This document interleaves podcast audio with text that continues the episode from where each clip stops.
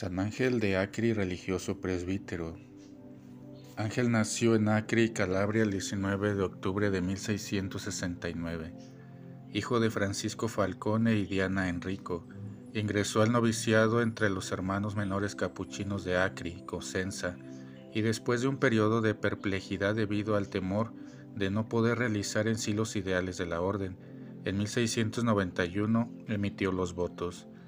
Terminados los estudios y ordenado sacerdote, se consagró a la predicación, una predicación simple y ardiente, despojada de retórica y acompañada de milagros, que tuvo un grande y beneficio influjo especialmente entre el pueblo del campo de la Italia meridional.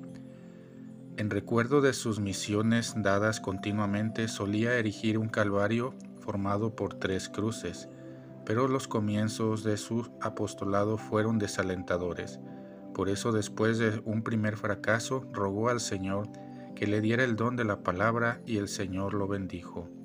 Fue elegido ministro provincial y varias veces superior de conventos. Cuando estaba en el púlpito las ideas le venían sugeridas en abundancia como por inspiración divina.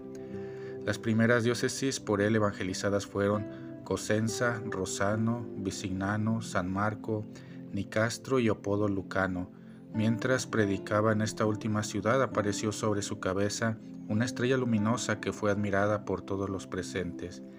Las conversiones fueron muchas. El demonio envidioso de estos éxitos varias veces intentó hacerlo interrumpir de tantas de predicación.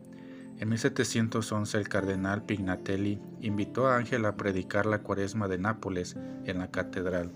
Desde el día de ceniza la iglesia estaba abarrotada. El hombre de Dios predicó con, simplicidad. Los oyentes primero sonreían, pero luego, ante la santidad de su vida, la profundidad de sus palabras, los milagros que durante la cuaresma se repitieron y las numerosas conversiones, el auditorio comprendió que las predicaciones eran de un santo. Tema de sus predicaciones eran los novísimos y las demás verdades de la fe. Frecuentes en su vida fueron los éxtasis. Muchas veces fue visto elevado de la tierra. Mientras predicaba algunas veces aparecía rodeado de luz celestial. Otras veces se vio una blanca paloma posarse sobre su cabeza. En 1739 fue asignado al convento de Acri, su región natal. Ya estaba anciano y consumido por las fatigas apostólicas, y sus conciudadanos temían que muriera lejos de su país pero él deseaba morir en el campo de trabajo. Seis meses antes de su muerte fue atacado de ceguera. El 30 de octubre de 1739, a la edad de 70 años, con los nombres santísimos de Jesús y de María en sus labios, expiró serenamente. Su sepulcro fue glorioso por sus milagros.